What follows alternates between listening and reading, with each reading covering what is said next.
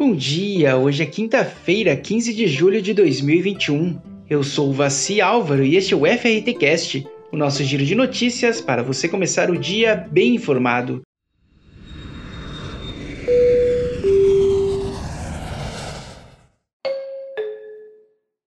No programa de hoje, Salvador vai sediar a Conferência Mundial de Turismo. Três grandes eventos marcam retomada de turismo em Foz do Iguaçu. Ministério do Turismo lança campanha para reposicionar Brasil no turismo de natureza. Fernando de Noronha terá pulseira eletrônica para turistas realizarem pagamentos. E Chile prorroga fechamento das fronteiras até 25 de julho. Salvador foi escolhida para sediar a Conferência Mundial do Convention e Visitors Bureau, que acontecerá nos dias 13, 14 e 15 de setembro de 2022, no Centro de Convenções da cidade. A conferência vai reunir cerca de 2 mil especialistas dos maiores e mais disputados destinos mundiais. Três grandes eventos devem marcar a retomada do turismo em Foz do Iguaçu, com a expectativa de reunir mais de 11 mil pessoas.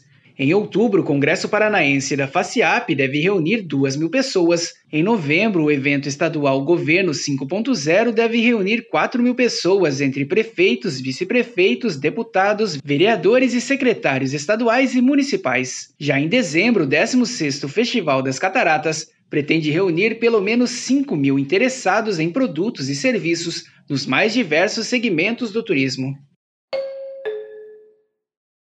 O Ministério do Turismo lançou a campanha Turismo de Natureza, que busca reposicionar o país no segmento. Com o slogan Viaje pelo Brasil, gigante pela própria natureza, as peças publicitárias terão como foco a experiência do viajante e retratarão a importância de se praticar um turismo consciente, sustentável e seguro neste momento de retomada. O turismo de natureza foi responsável por motivar a viagem de 18,6% dos turistas internacionais em 2019 maior índice dos últimos cinco anos. Fernando de Noronha lançou uma pulseira eletrônica para turistas realizarem compras sem o uso da internet. Eles poderão usar a pulseira em diversos tipos de estabelecimentos participantes do programa, como restaurantes, hotéis e pousadas, desde que tenha sido recarregada com créditos pelo site Sou Noronha ou ainda em pontos físicos espalhados pela ilha. A novidade também estará disponível em breve em Gramado. O governo do Chile prorrogou até o dia 25 de julho o fechamento de suas fronteiras para viajantes estrangeiros.